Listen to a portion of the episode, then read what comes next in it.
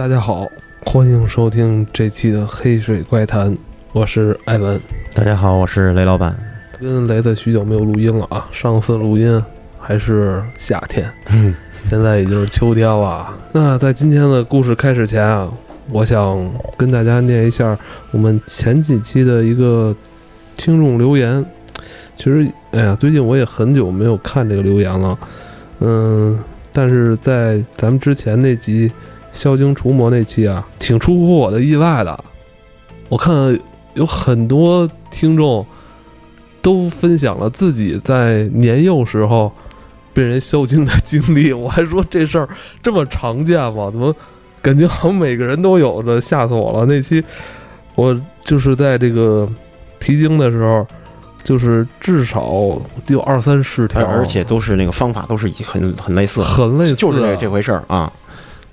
所以我就这事儿让我就特惊讶，因为我真是我小时候真的不知道这个啊，没想到在咱们朋友圈在咱们留言里边给证实了这件事儿了。因为我开始也是当故事听，至少它是有这个事儿是发生过，对对，而且大部分好多人都经历过这东西。这是不是可以申请一个什么非物质文化遗产啊？我操，这个。那说到这儿，我就我我我想问问那个老罗，哎，你你觉得这是咱们的一种民俗，还是说，呃，是起源于古代的某些什么仪式吗？还是仪式感吧？我觉得就是大家需要这种东西来，真的是消精，所以实际上就是从过去老人，然后包括一帮民间的中中又说到中医了，中医大夫什么的口耳相传的就传传下来了。那你说这是不是就是心理暗示啊？就从心理这个层面上，肯定啊，就是中医原本不就是那个咱们聊过嘛？那医生下边是一个“乌”字儿，原本他就有心理治疗、心理按摩的这个方式。来，我念一条咱们听友的留言啊，这个战小一，他说：“我小时候很好奇的摸过一个深山里的孤坟，啊，这个旁边长出了一束梅花，我心里认为这是一个美丽的小姐姐的坟。”情不自禁地摸了已经长满青苔又看不清文字的古老石碑，回家就发烧了。我奶奶给我画了一个符，烧了放在水里给我喝。一个下午之后，我又生龙活虎了。我真棒！这个战小一，我因为我我我知道啊，他是经常留言，还老经常给我打赏。哇，他有这样的经历让我也很惊讶啊！他真的是还摸坟去，摸完坟。回去，他他奶奶好像就是做法术的人啊，还会写符呢。再来念一条啊，这人叫 Simon，什么 Monica 吧？我操，这个媳妇儿刚生完孩子，第二个月的时候，丈母娘就过世了。生前来我家，丈母娘喜欢逗小孩儿，我们给小婴儿床头买了一个手动上弦的音乐铃。丈母娘很喜欢用这个铃来逗小孩玩。头七那天。媳妇儿自己在家里料理后事，孩子也跟他回去了。我自己一人在家，晚上加班熬夜到三点多，实在扛不住就躺下睡了。屋里关灯，就我一个，我背对着婴儿床，那个铃就自己转了起来。音乐响了有五六秒就停了，然后我没敢回头，嘟囔了一句：“牛逼，你丫再转一圈我听听。”然后他又转了五六秒，我起来开开灯，望着那个铃，还微微的动着。就这样，一直看着他到了天亮，这太吓人了吧！这个就，这连祝由我都接受不了了，连祝由术都不是了。来，我们这个挺精彩啊！这个这个这个故事，嗯，还有一个叫火驴的中国网友啊，刚才应该那是外，刚才那个英文应该是外国的吧？这个这这这个这老哥火驴啊。节目里说过，这种给小孩消精的仪式是中外都有的。我就想，是不是哪期找个外国友人来聊聊？最好是来自儒家文化圈之外的国家，看看在不同文化背景下成长的人们对怪异事件是否有相同相近的认知和应对方法。哎，他说这个这个仪式哈，咱们就是看那个，不是美国那个驱魔人是吧？那在他们。这个西方算是很具有代表性的这个恐怖片了哈。对他那个是，而且人家说的是那个不是请，就是梵蒂冈必须得啊。得批，就是批，对，走完流程得批，然后他安排一个啊。呃师傅过来去那儿消精去，消精去，对，差不多这意思。也是消精，对。但是人家就跟宗教联系的很近。对对对，而且那个是好像有证实的那个，就是人家必须得梵蒂冈派人来才行的啊嗯嗯，嗯不是说我附近找一教堂的就嗯，就行啊，嗯。不能随随便便的，是。好像是啊。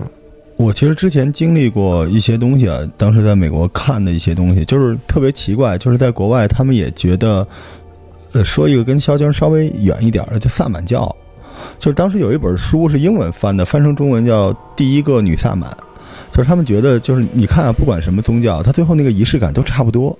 都是用自然造物的一些东西，然后某种奇怪的仪式，然后天和地、水和火等等之类的东西，所以可能这是一个现在科学解释不了，但是在很多民间或者不同的流派里面一直流传的一个比较公式化、标准化的一个仪式，对只不过大家表达是不一样。你看多像啊！对抓紧时间再念一个啊，这个叫 Mr. O，Mr. O，他说，呃，小时候回老家进爷爷家的时候，老房子进门就一张桌子，上面一张遗像。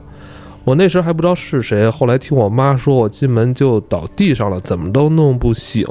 最后是我奶奶拿了一个碗，里面半碗水，然后竖了根筷子在碗里，筷尖向下，然后跪地上念了一通，我就醒了。我妈说筷子会自己立起来，说太爷爷认生。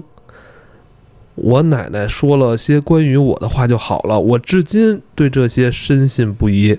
这 Mr. O 也是一老听众啊，哇，他这个他说这个，我操，这个很有画面感，很很像我咱知道把那那个立在米里的我见过，啊但没见过立水里的。像不像这种南方的那种祠堂？一进去之后，它一张桌子，完上面挂了一个大照片儿，是吧？有点像南方那种祠堂吧？对，因为他那都是把那个祖先啊、什么爷爷啊、对爷爷的爷爷啊，都灵位都摆在一啊，个堂里边，对对啊这个是不是还是一可？能是哇，这一看是大家子吧？这是。我发现有一共同点，你发现了吗？就是中华这五千年这灵异或者是这个上古的仪式感文化传承，就靠奶奶。哎，还真是所有人都有一个奶奶。对我觉得有编剧，咱们可以开一个新剧，就别什么奇妙物语，直接叫奶奶就行了，全是奶奶。哎我小时候听说的这些东西也都是奶奶，为什么从来没有爷爷做这些事儿？这是人设，这是人设，因为爷爷可能知道更多，但是不能说。人到老了，是老太太越来越精神，因为老了之后，哎这老太太，老太太她身体里边这个叫雄性荷尔蒙会越来越多，雌性的会会越来越少，然后趋于这个平衡。还真是有那老头儿呢？你看老头儿岁数越大，抽抽那种越抽抽，对。就是他这个还真是，还真是，老太太是越活越精神。对，嗯传承这些东西，就是尤其是这些，我们之前不是说过中医的那个祝由术什么之类的吗？因为它归到那个地儿了啊，不一定非要说中医啊，嗯就祝由术这种东西，其实也是这一代人是最后一代真正传承的人了。嗯，是吧？对可能在那个阶段里边，本身女性就要负责家里的这种安泰啊、什么祈福等等这些，所以他们了解这个，对，就可惜了了了这些事儿。再往后，你再找谁去？就研究这或者传下来这东西就没没人会。我小时候就经历过这事儿，就你们，但是我觉得没有你们说那么吓人啊。但是我小时候确实就是就是一直闹肚子，从山里边回来闹肚子，然后我 那就是着凉在山里着凉了？有可能，但是一直怎么也好不了。后来我奶奶就真的是就是拿那个，就是我妈不给我看，我也不知道什么东西，然后就是拿那东西一些纸，可能就跟符似的。但是小时候我们家比较严谨嘛，部队出来的不让说这事儿。后来喝水喝了就好了，喝完就好了。你也是喝过的也喝过这东西啊，喝过喝过喝完就好了，所以我一直在想，你喝了一碗热水吗？不是，我能记得真的不是热水，而且我印象特别深，就是它那个它那里边有灰儿，就那水有点脏，就我印象里面老能看到那个就是就是有好多泡，不是泡沫，就是那种颗粒粉末上上下下的。然后我我记得我在上大学的时候专门去看，因为我喜欢历史的书，就看不同的年代那个农民起义都是浮水。嗯，然后我当时什么是浮水？后来我问来问去，人说其实就是这东西。他说白了就是把那东西燃烧掉，燃烧掉的过程是把里面的信息传达给上天，然后剩下的东西让你喝下去就。哎，我我我我我插一句，啊我小时候也得过一种病，但是这种病实在难以启齿。我姥姥就用烟用烟灰给我治好的，什么呀？特牛逼！我不我不不太想说，啊我真的不太想说。疝气了？不是，就是我姥姥就是用烟灰给我治好的。这这先抽说说，这根烟，你说啊说，我小时候 小逼啊，怎么了？包皮过长？不是，什么呀？我小时候突然啊，就是有一天屁眼儿特痒痒，屁眼儿特痒痒。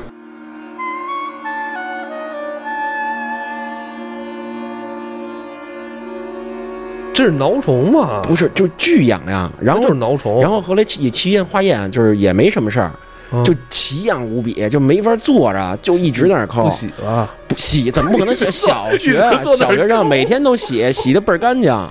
一直坐那儿抠我后来就特痒痒，痒痒的不行了，然后去医院看也不灵，然后因为我姥儿姥不中医嘛，啊我姥姥我姥姥跟我姥姥说完了以后说，就我姥直接抽了根烟，然后把烟灰抹在那个肛门就外边抹了一圈儿，一会儿就好了。藿香正气你知道吗？嗯藿香正气水一般不都喝吗？嗯你不喝，如果你腹泻，你嗯拿那藿香正气水就涂在你的那个肚脐儿周围，嗯，涂上，然后我告诉你点什么类似口诀似的，反正念吧念吧就好了，我这么深，特别吓人。所以我觉得没法说，你知道吗？只能我们说啊，就是大家爱信不信。但是这个这个东西它可能没有科学依据，但它确实真实的在发生，对太奇怪了。对对对对对，再第二再痒痒就用这招吧。哎，是管这招的吗？不是，不是。肚子疼，啊嗯，啊，你说这我以为是那挠虫呢。不是挠虫，我去医院我之前化验没事儿也。我那个我一朋友跟我说，他小时候就是就得那挠虫嘛，就是好像就是肛门附近的那种有细菌可能是，寄生虫嘛，对对小孩儿蛔虫、挠虫好像都有吧？有有有，小的时候，咱咱们这期节目是养生堂节目，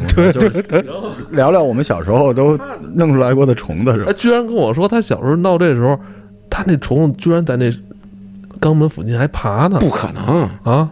那得什么样啊？啊，这都不说不说，太恐怖了。他说的不是脑虫，他应该是那个大肠里边的那个虫，咱们小时候都有，就那时候虫吃那种药，那种虫子特别大，那虫子跟你腰带那么大，对就它在肠子里面，我们我们小时候就那个是肯定有，它可能就是露头，因为你只有那种方法对把它排出来，对，那有一种药叫什么史泰克肠虫清哎，，就是那东西，就是那个吃完了嚼下去，吃完了以后就会排出来，把肠吃肠胃里的那个虫子多余的虫子给排出去。不是那个宝塔糖吗？宝塔糖好像也有，对，小时候闹肚子宝塔糖也有啊，是吧？这东西就是类似于那东西。来，我再念一个啊，有一个叫这期不做了，不做了 念不错了都已经这会儿了。有一个叫他他肯定不会把你逼掉的，够逼够逼了，够逼了。嗯，我就我就就人要我就我就不是不是，我就逼那个，我就逼那前一个字就完了。操！这鸡巴节目没法听我跟你说，那个还有一个叫斑马的一个同学啊，他是应该是咱们广东的朋友啊。他说广东地区管这叫喊经，也有个俗语叫做三魂五剑七魄。小时候多多少少应该都有这个经历，但都没什么印象，反而是看《我和僵尸有个约会二》里面有个选美小姐被害了之后出现的喊经的场景比比较印象深刻。嗯，还有一个啊，听听的这个，嗯，他说这个不太神秘吧？我们好像管这个叫叫魂。我小时候看山村老师吓得不敢去厕所，有点发烧。二姨还是姥姥就用碗装上米，用布罩上，在我头上转，转完米确实少了，但没少的很夸张。后来就好了。我记得我家小时候好多人弄过，前一阵子我哥家孩子也被吓着了，还特意让二姨去看看，也好了。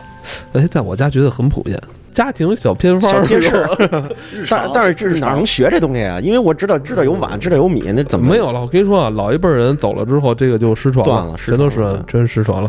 呃，这个呃，黑水怪谈是最后记录这些遗址的。在我跟你说，在一百年之后，如果人类发现了这个这个音频文件的时候，会很惊讶。呃，在上一个世纪的这个中华大地上有这么多在探讨过这个呃事情，探讨过这么啊并且传流传了下来。他说有一个叫 L 的同学说，初中时候舍友给我讲过一个发生在他妹妹和他妈妈的真实故事。舍友爸爸常年在外务工，他在市里上学，平时就他妈妈和四岁的妹妹在家。有一天晚上大约一点多。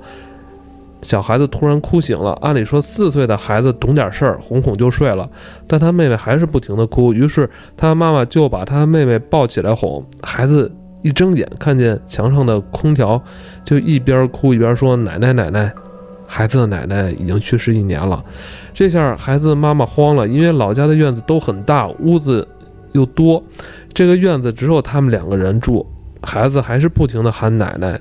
妈妈急了就开骂，几分钟后孩子就不哭了，睁开眼说：“奶奶走了。”孩子第二天就发烧，于是就找了一个香门加了教，这是这是什么意思？香门加了教，嗯，就没事儿了。我们老家管这个叫收经着。在我们老家，如果孩子发烧生病，看医生的同时，也要找香门去收经着。哦，哎，这个，哎，可能我觉得，我觉得下次咱们有点听不太明白，可能，但是明白是什么意思。嗯，我觉得下次有有这种就是这个地方的，这大家应该注明一下出出出现在哪儿啊？对对，这为了就是呃几百年后的后代来这 个来追踪啊！我的这个是吧？找寻线索对从这。这个别说好像都是北京的啊，对对对，是吧？嗯，我操，这个事儿还真是挺多的。最后再念一个吧。我小时候藏猫猫躲我家狗窝里去了，结果就被吓着了，吃什么吐什么。后来请跳大神的来我家叫魂儿，哎呀，哎呀妈呀，还好了，就是拿线把十根手指缠上，用针挨个放血，还拿扫帚烧着了放在头上。绕圈儿里念念叨叨，哎呦，我觉得这个这个叫阿坤的，我觉得这你这个有点不不提倡那个效仿了，这个这给点了怎么办？不是这这不是关键是扎实扎手放血。对不过中医里边确实也有放血这东西。手指头这个，对，就是放血，放血疗法。这太疼了吧？这个十个手指头都扎，全扎。不是看他怎么扎了，有的因为如果是针灸的话，其实它就是呃不放血的未必不疼，嗯但是出血的未必疼，它可以很快的，就是一下就好了，它扎对了位置就行。嗯，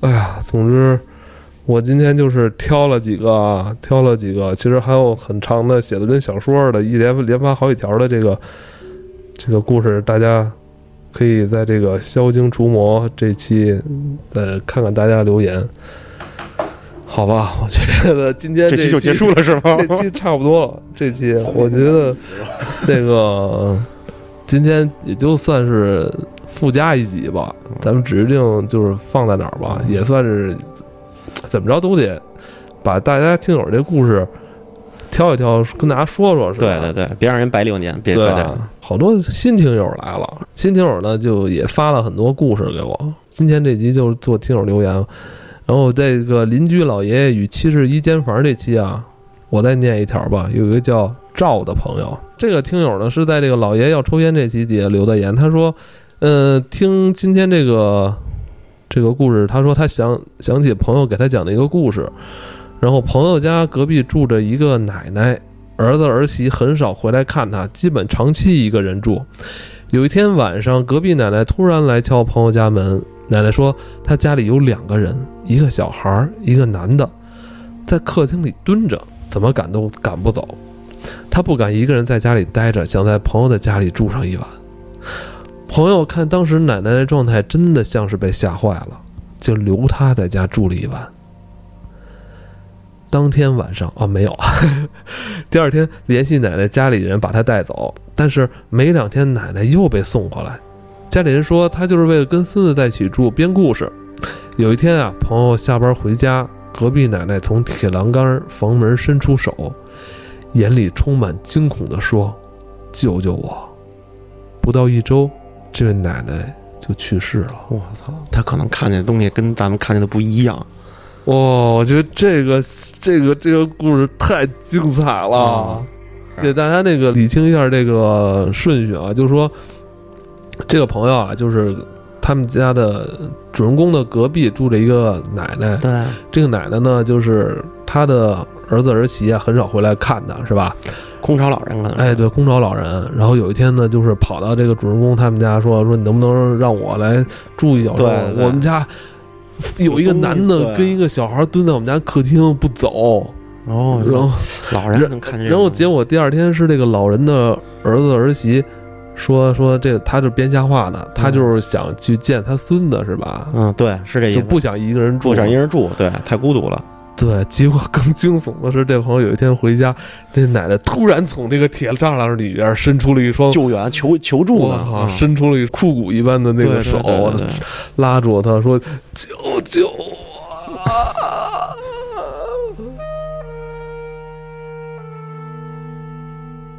那你说他是不是会有心理压力啊？他，因为最后没救老太太，老太太一周以后就死了。对呀、我操，这心理压力太大了。不是关键，最后这一下伸出手这一下，我觉得真的挺瘆人的啊！嗯，有画面感。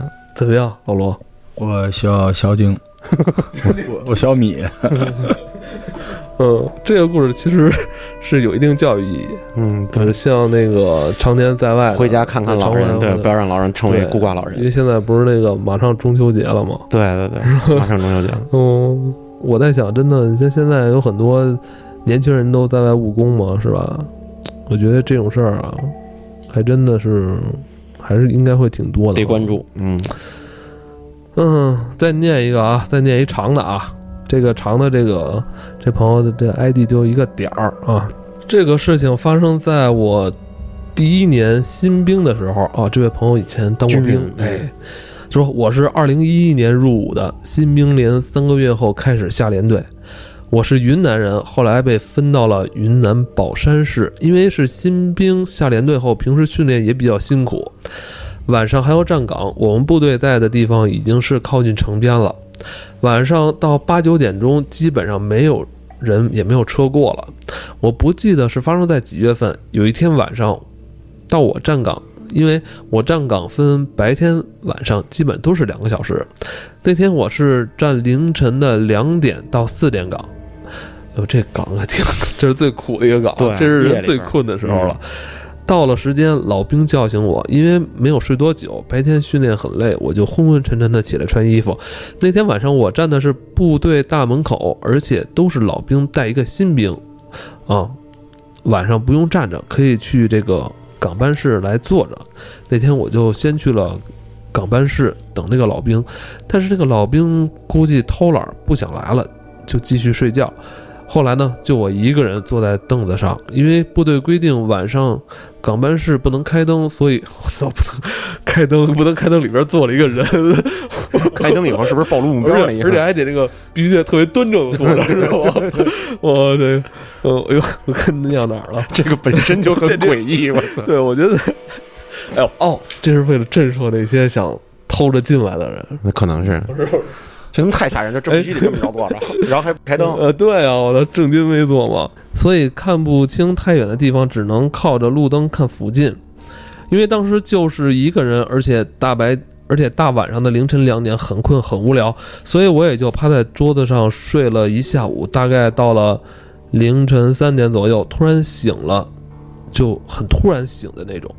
我们港班室有玻璃窗，可以从里面看到外面的情况，我就从玻璃窗看外面，我就突然看到路的对面有两个人走过来，我可以这么说吧，因为我也不确定他们到底是不是人。反正我看的不是走着，感觉好像是在飘着一样，因为它和人走路有着不一样的频率，而且看不清脸，就是两个黑色的人。我当时可就吓坏了。这两个人的移动持续了有四分钟左右。这么远呢？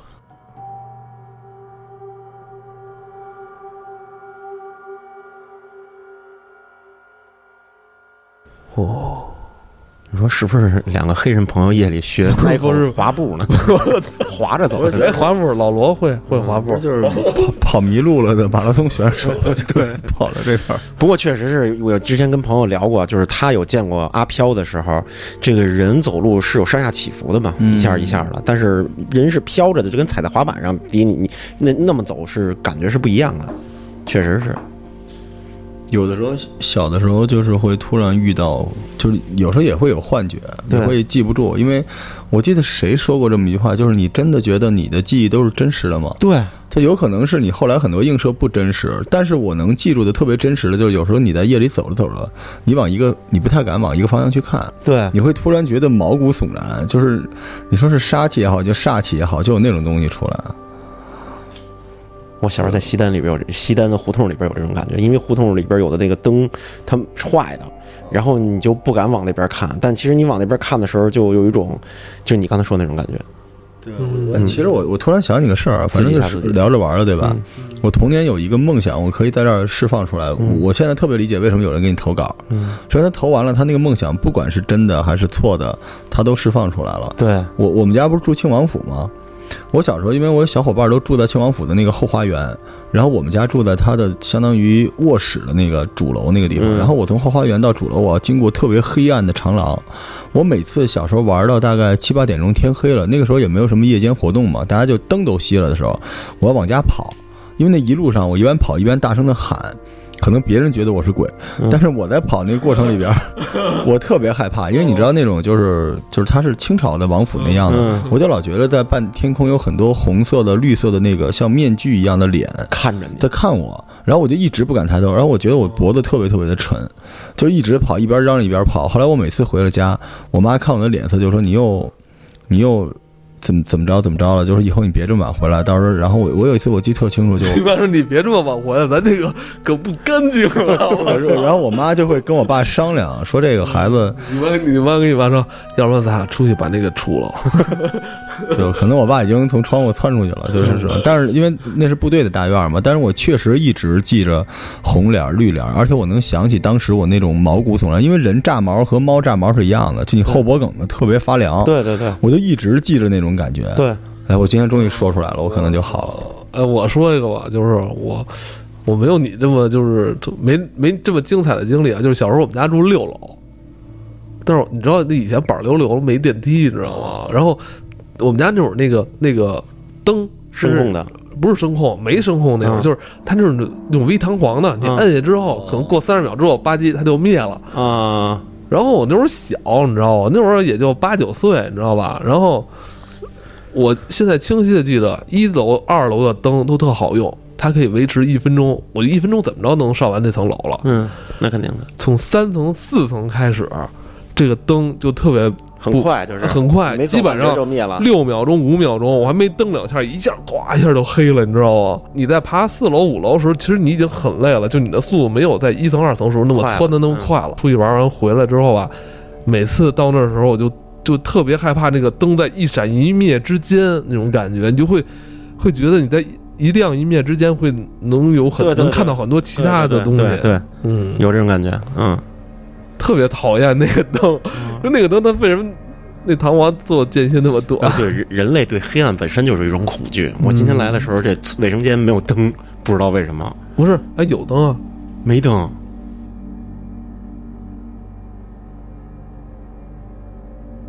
最后再说一个，就是你说这黑暗这事情，我小时候我爸妈一直提醒我不让我看大海，就在海边的时候，就不要往大海的深处看，因为那时候有一个传说，小孩看多了会被吸进去，就是你就开始往海里边走，或者你不往里边走，你也会特别害怕。我我印象挺深的，关于你说这件事儿，我刚想起来，前一阵儿有一个有一个新闻，那个新闻就是那个小孩在海边上，然后就被海吸进去。